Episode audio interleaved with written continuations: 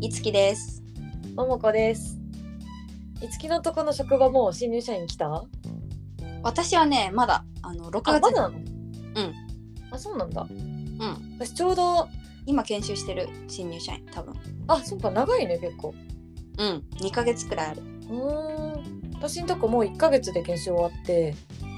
あ、じゃあもう、先週？うん。と入ってきたの一人。うちのグループに一人来た。おお、なんかねあの実際に社会に出てどうみたいな話をさ割とするのよ今。めっちゃ先輩派っぽい話して る。社会出てどうみたいな。そんなそんななんかさ話しかけ方してないけどでもやっぱさいや新入社員との話題ってだってうん。 「どう慣れてきた?」とかさああ、確かに確か「 えそうじゃない難しくないに。えなんか仕事慣れたとか、楽しいとか、そんな感じだよ。えそうそうそうそうなんかみんなもう話しかけた?」とかなんかそのうん部署の人とさ、んまだ話してない人とかいるとか、うんなんか仕事覚えるのどうとかさなんかま たそういう話をさっきはずっとしてるんだけど。うん。その子が言ってたのがさ、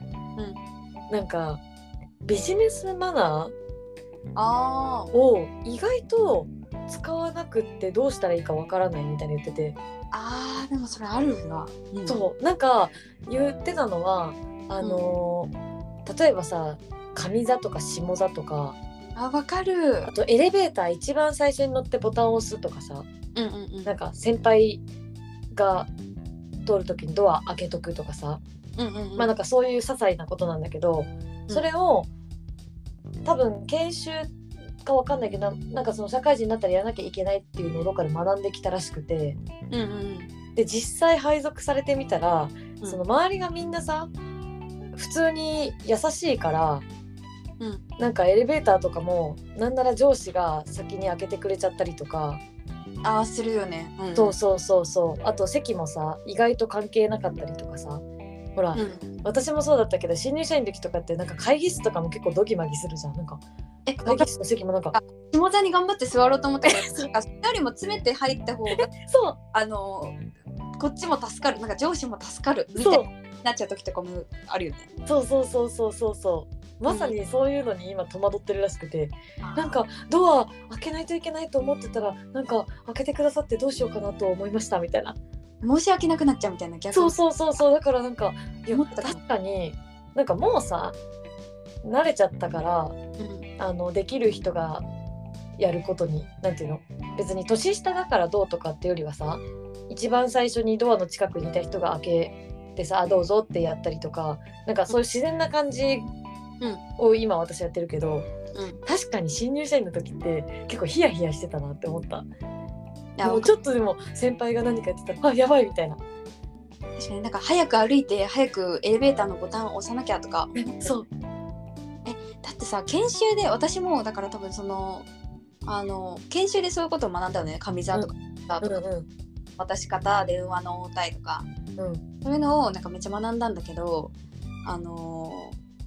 本当にあんま使わんよねだってあれだよ車の中の上座下座とかもあやったやったやった私もやった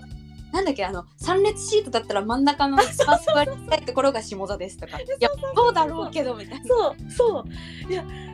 い私ね車はいまだに結構気使うかもえやるええちょっと車乗るそんなあのねタクシー乗ることがあってあでいやあのさ困るのがあの真ん中が下田はわかるじゃんーわかるわかるでそれは普通にあの誰もが真ん中はちょっと嫌じゃん、うんあ明らかに誰の目から見ても真ん中が一番さちょっと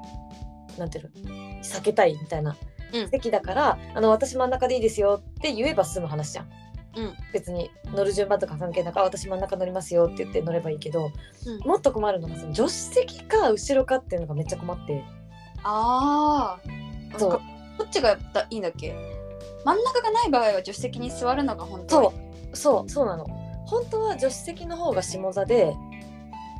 なんだけど、なんかね思うのはあの例えば4人とかで乗った時ってさ、うんなんか助手席1後ろ広めの3とかだとしてうんなんか助手席に座った方が最後のあのお会計とかさお会計うんうんとかもできるしあとあの行き先とかやんなきゃいけないじゃん後輩は。あそうなんだちょっとた全然タクシーに乗らないかあも本当そうなんか乗ったらさまあ別に誰でもいいんだけど基本的には習ったのはその乗ったら運転手さんにどこどこまでとか言って設定してもらうのとか最後お会計とかはなるべくなんか下っ端がやりましょうみたいなうんでそれを考えると助手席にいた方がいいし、うん助手席にいましょうみたいなのを習った気がするの、あわかるわかる私もそれも習った、うんだよねえでもさなんかさ助手席の方がさ広々としてるじゃん後ろよりあー確かになんかなんか助手席に座りたい人もいるんかなとか思ってえーもうわかんない私は助手席あんま座るの好きじゃないからあ本当あんま座らないだってなんかえーだってその道言わなきゃいけないけどなんか道案内できる自信がない道とかない普通にえそうだからそれを頑張んなきゃいけないんだと思ってたえー、わかんないえそうだから会社の人と全然乗らないからそっかあとさ全然ちょっと話それるけどうあのマナー講師の人っていたあの研修ん、うん、多分研修に来てたと思う何えそのなんかマナー講師の人どんな感じだった普通の人だったよ何そんな癖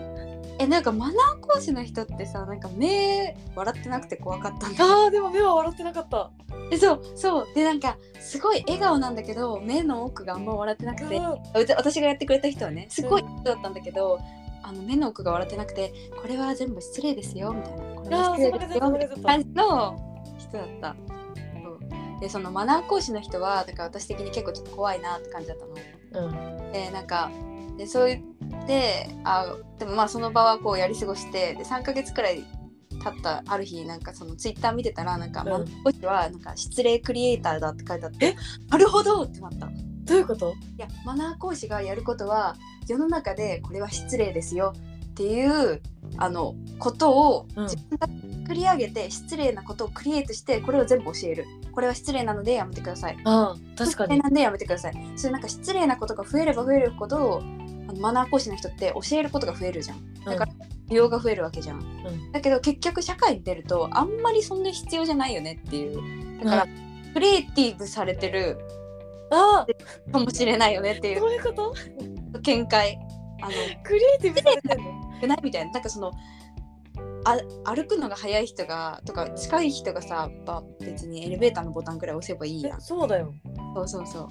あー確かにそうか失礼を作り出せば作り出すほどあの人たちは稼げるのかそうそれとだからもう一番最高難易度の失礼を全部列挙しといてもうあとはまあ自分たちの雰囲気で使ってくださいねっていうあーなるほどねそういうことか、ん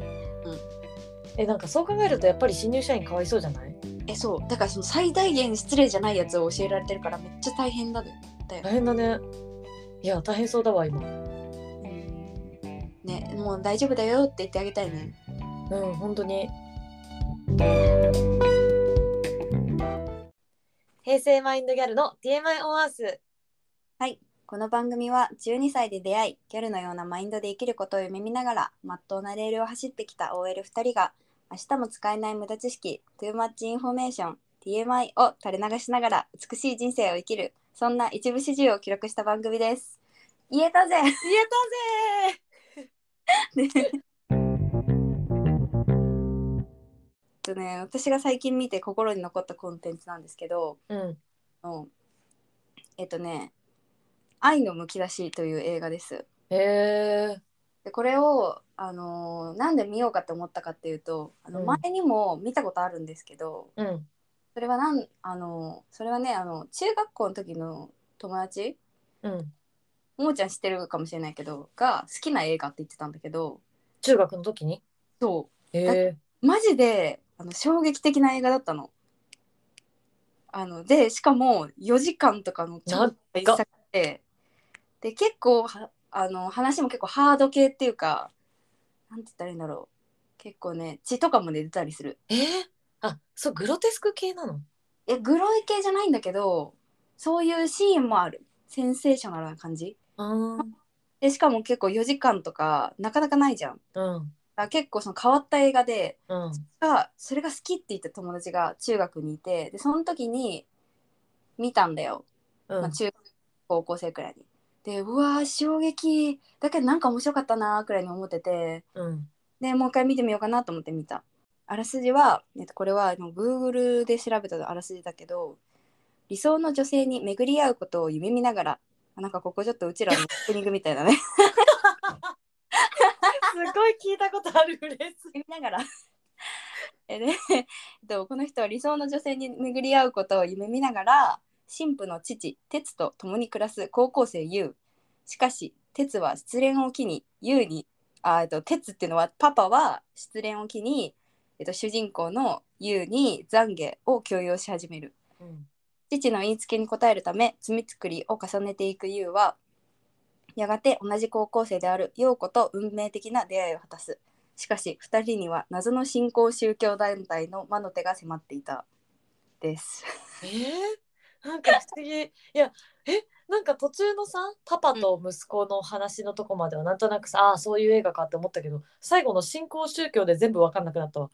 そうめっちゃあのね難しいこれね話長すぎるから結構まとめるの難しいけどまあだからそのパパがまあいと暮らしててししてたんだけど高校生の子が、でパパが、まあ、奥さん新しい奥さんなんか元々のお母さんは死んじゃってて新しい奥さんを連れてきたんようんうんうんでまあ奥さんというか新しい恋人連れてきたんだけど、まあ、途中でうまくいかなくなってで失恋してちょっと病んじゃったからうん。なんか今日は今日の罪は何ですかみたいな感じでねその息子に毎日罪をなんか見つけてこいみたいな感じで言ってくるの。うーんであの息子の方は頑張ってお父さんになんかこう構ってもらいたくていろんな悪いことをし始めるみたいなうんそれでなんか盗撮とかやったりとか結構頑張って罪作りしてたらあの理想の女性に出会うっていうなんだけど、その女の子なんかがまあ最終的にそのなんか信仰宗教にこう入信しちゃうっていう感じでそれを助けるみたいな話超ざっくりねここれうーんっていくみたいな話なんだけどその過程がもうめっちゃ長い長くて時々グロい今調べてみたけど満島ひかりなんだね。と満島ひかりでえっとなんとあれですあの主人公は私この人えこの映画やってるのに意外と思うんだけど西あの鳥ね系の西が、でもめちゃくちゃね演技うまいしあそうなのすごいなんかねこの映画ね結構だからそのセンセーショナル系だからなんて言ったらいいのかななんなんなんかね激しい演技多いんですようだいんぶ、うんうん。激しいシーン多いんですけどニッシーはね演じきってますねこの若い日ね誌ってさその後やってる俳優業。えなんかドラマとかで知らない。あったんだけどこういうちょっとハードめな映画に出てるのはこれしか私は知らないかもへえ。津島ひかりさんは結構いろいろな、うん出てるね。でその新興宗教をこう陰で斡旋してで満島ひかりをたらし込むっていう役が安藤サクラさんがやってますああ。すごいこれがハマり役なんでいやこういう映画安藤サクラ出てくる感あるわ。めちゃくちゃねうまいうーんまあそちょっといっちゃってるというかちう。ょあっーとはいはい何か壊れているはいはいはいうまそううまそ。めっちゃうまいうへえ。うん。そう。でね、あのね、4時間で見たけどね、私のね、好きだったシーンがね、1個あるからね、それをね、あの、紹介すると、うんなんかその、さっきその、新興宗教にハマっちゃうみたいな話うんしたじゃん。で、満島ひかりが、あの、まあ、新興宗教ハマっちゃいました。ハマっちゃいましたっていうか、その、ニッシーと、その、えっとね、お父さんと、その新しくお父さんの新しい恋人いるじゃんあお父さんの新しい恋人の娘的なポジションで満島ひかりがいるのねだから一応その義理の家族みたいな感じなんですへえ。で安藤サクラの、まあ、こう策略によってその日誌以外の3人は全員こう宗教の方に行ってしまうんですよええ。うん。でそれでうわーもう家族全員取られたみたいな感じになってで日誌はそのリスその満島ひかり大好きだからさうんマジで相手にされてないんだけどうんあのずっと助けたくてで彼もそのなんか宗教の合宿になんか参加させられるのそこでなんか洗脳してでそのうんうなんんか信者になるみたいな感じの買うんだけど、その信仰宗教で。でそうすると大体の人は全員洗脳されちゃうんだけどそこでなんかあのいろんなカウンセリング集団のカウンセリングとかなんかいろんななんかそのワークみたいの受けるのよね。うんでそれでなんか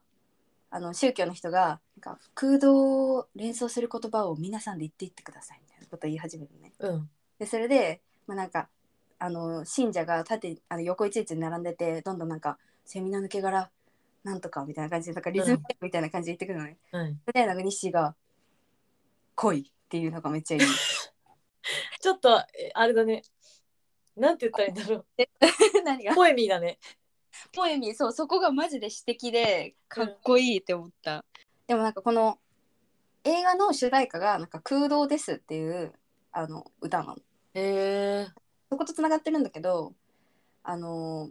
その「空洞です」の歌い始めが「あの僕の心をあなたは奪い去った俺は空洞」っていうあーなるほどねそうだからその恋を連想するものをなぜ空洞って答えたかって別にあの意味がないとかじゃなくてそのはいはい自分の心全部奪われても僕は抜け殻みたいな感じですよみたいなはいはいはいはいそれめっちゃかっこいいやんってなってなるほど空洞になるような恋ってなんかしたことないからわかんないけどさなんかあるんかなっていうのをちょっと考えた。あるんじゃないえー、あるかなえあるそういうこと 空洞エピソード空洞かえなんかもう気持ちいいぐらいに全部持ってかれている状態みたいなへえなるほどねこの人のためなら何でもできるみたあいーなそういうことかそういう感じなのよね結構そなのるえほどこの子のためなら何でもできるで突っ走って4時間もうどこまでも行っちゃうみたいな感じで、へえぐらいのじょなんか頑張りを見せるんですよ。なるほどねその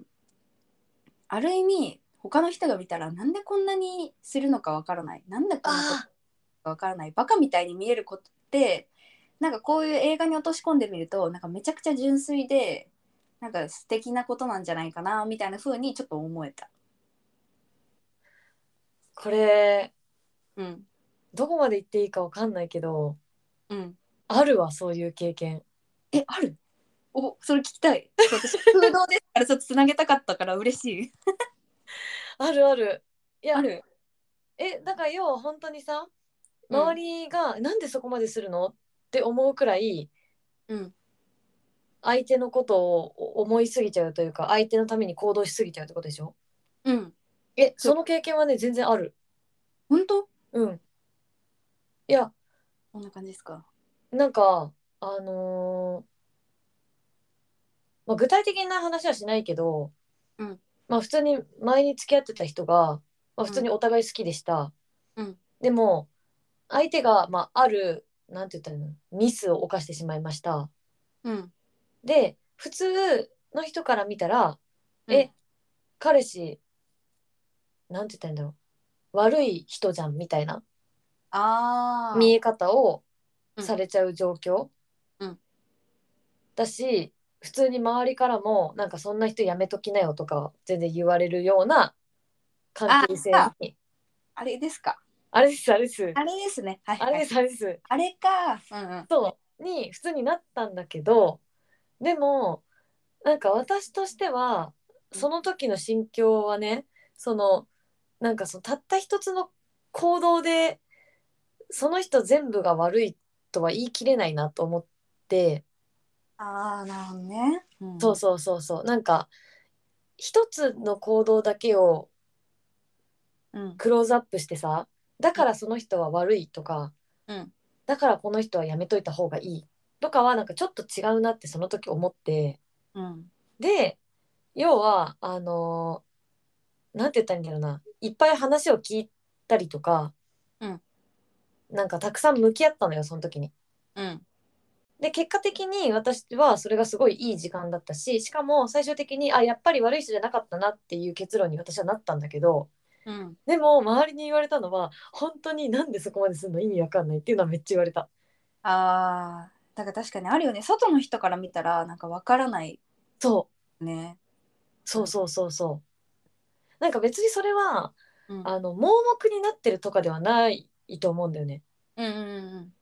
なんかその盲目恋恋は盲目みたいなよく言うけど、うん盲目になってるから他の人の意見が全く聞こえてこなくって、うんなんか自分だけで突っ走っちゃうっていうわけではねなくって、うんなんか逆にその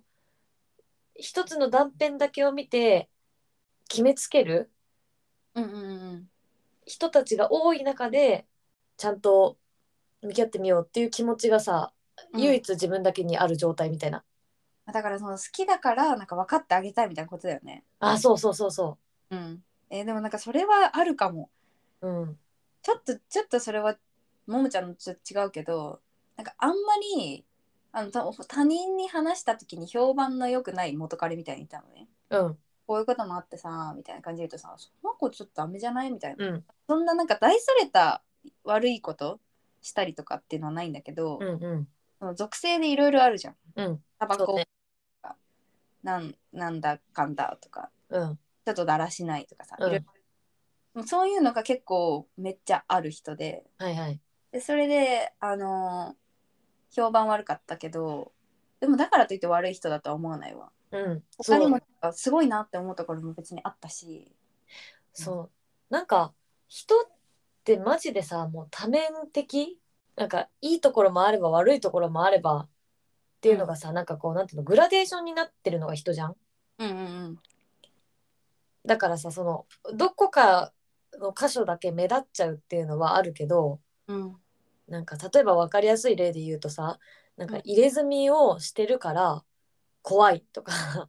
ああ なるほそうどいうのってさ要はその人の中ではグラデーションなのよ。なんかめっちゃくちゃ例えばなんか小動物にすっごい優しいとかなんかそういう面も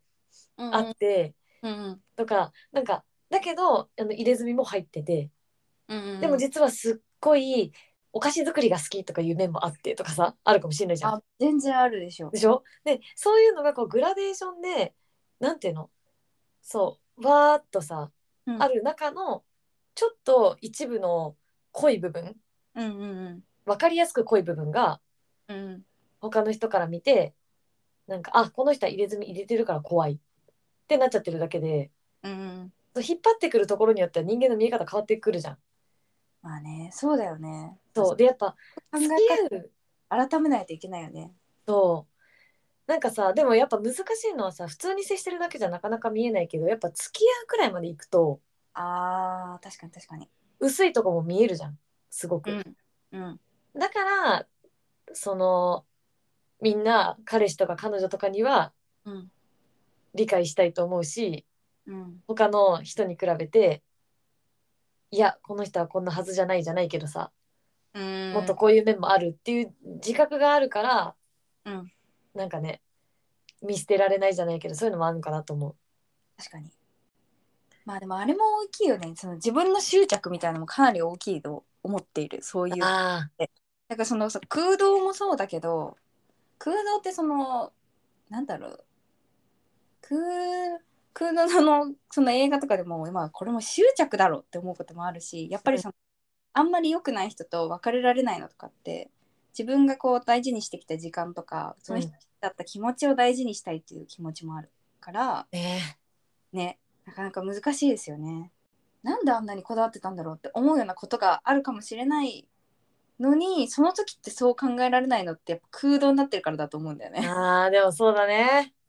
そうえだってさ普段だったら未来志向だしさなんか感情がなの取られてるのよどうしてもそういうことかそうですよそういうことですよそういうことかなどうかない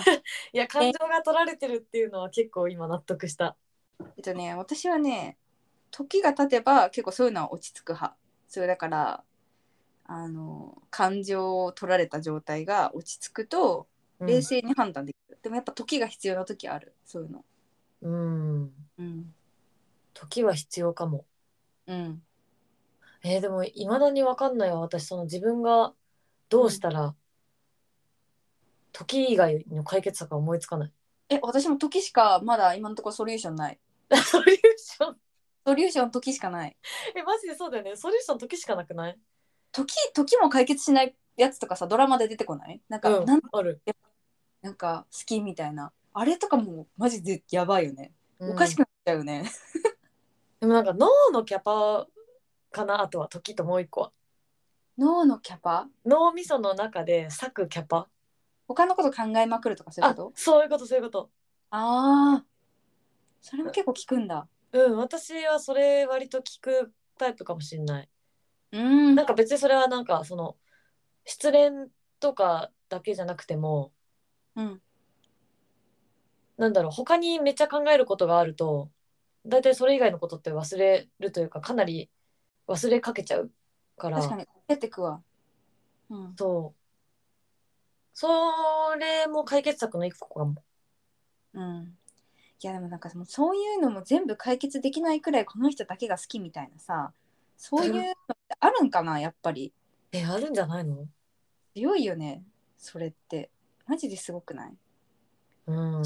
だとしても本当にすごいと思うそういうことができるっていやあるでしょなんかそういうのにさなったらさ人生がさ終わるかもしれないけどさちょっと興味あるよね一う回あああの空洞ですよまあいっぺんくらい人生を終わらせてみてもいいかもしれない 意外とそっちに そそっちに賛成してきた いやなんかさもうみたいなさちゃんとした人がさ一回そっちの道に足足を踏み入れたら戻ってこなさ そう不安行かないで行かないで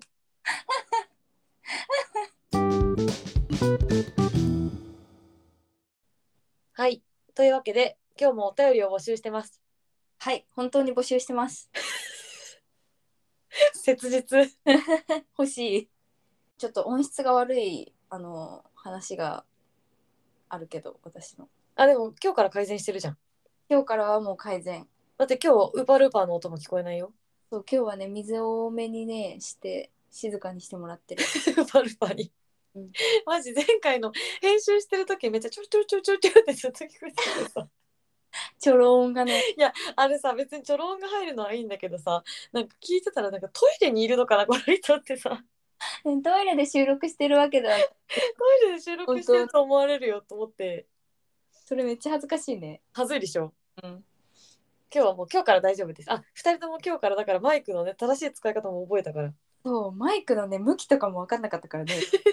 二人とも真横にして使ってたからうん、やっとなきぜでしたはいはい